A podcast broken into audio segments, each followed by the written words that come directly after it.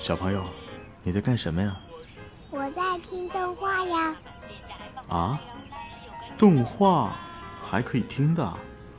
一万光年的哥哥姐姐们讲的超棒呢！一万光年动漫电台听得见的有声动画。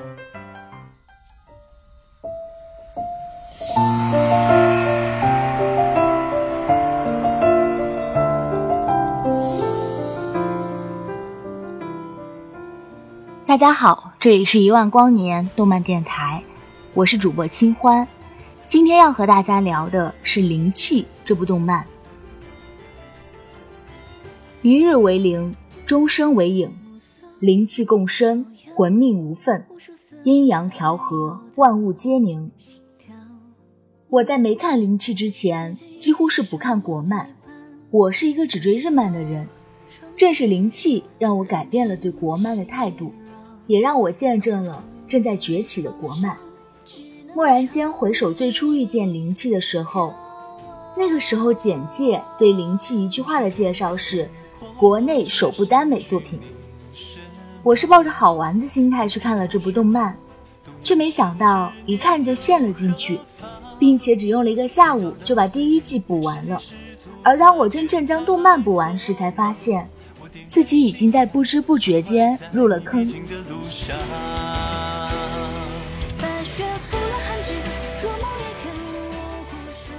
于是下一秒我就去补了漫画。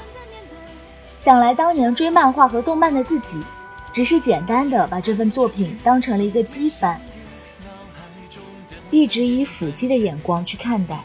但是经过时间的洗礼，当我再次重新审视它的时候。我才发现，原来的自己是那么的肤浅。杨静华和端木希之间的故事，或者说是端木一家的故事，杨宁和端木落月之间的故事，林哲和端木莹之间的故事，那根本就不是“腹肌”二字能够简单概括的。作品里面的人物羁绊和情感，都超越了一般的友情和爱情。如今静下心来仔细回忆，一切都不一样了。我觉得是灵气让我看到了一个更广阔的世界。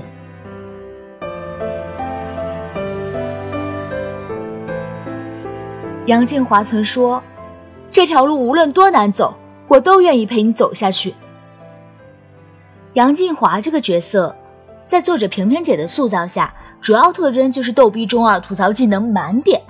然而在我眼中，他是一个超级可爱的小天使。对，没错。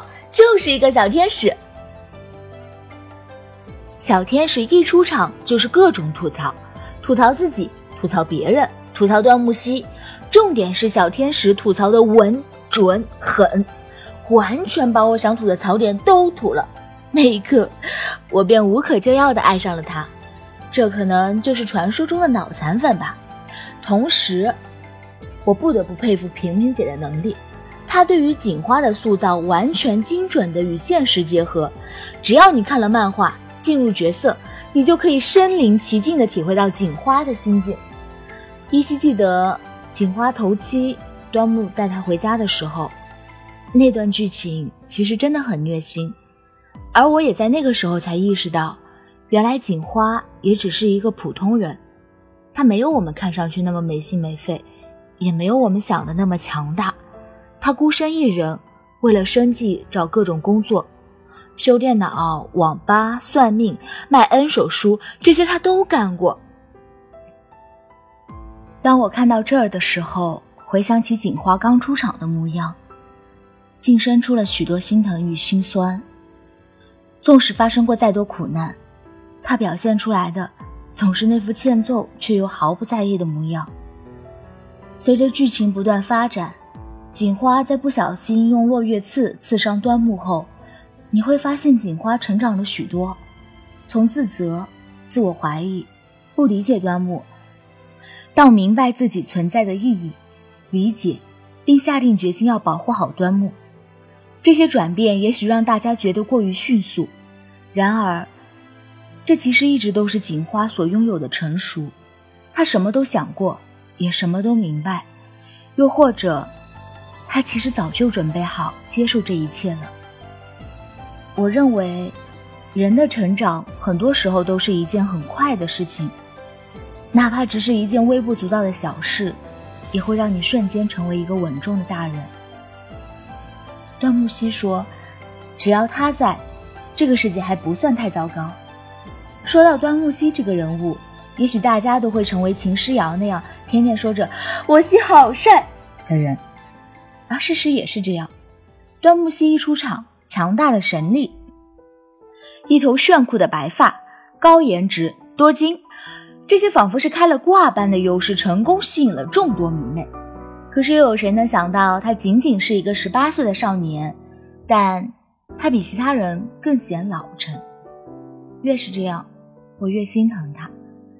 他虽然眼中不常常带笑，声线也没有太多的起伏，总是很平淡。但是我却能感受到，他偶尔的笑容里藏着温暖，像是迎面而来的清风。他的背影里有山。端木实际上是个很单纯却不简单的人，他在强大中也有着脆弱。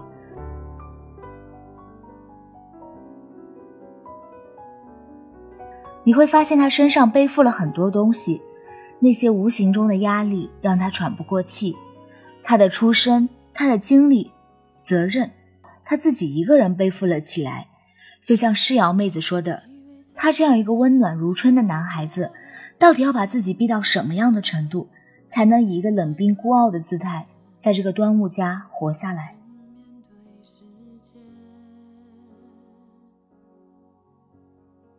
也许端木希知道自己再无依靠，除了变强，只有变强。这样的端木。是那么的惹人怜爱，这时你会发现，端木似乎是没有自我。直到简花的出现，端木才有了很大的改变。端木有了笑容，他开始变得像一个普通人。对于端木希来讲，简花是特别的，因为世间所有人都渴望得到杨明思的恩惠，得到他的力量，唯独锦花不是。锦花曾对端木说：“从今往后，你不能斩的人，我来斩；你不能伤的人，我来杀。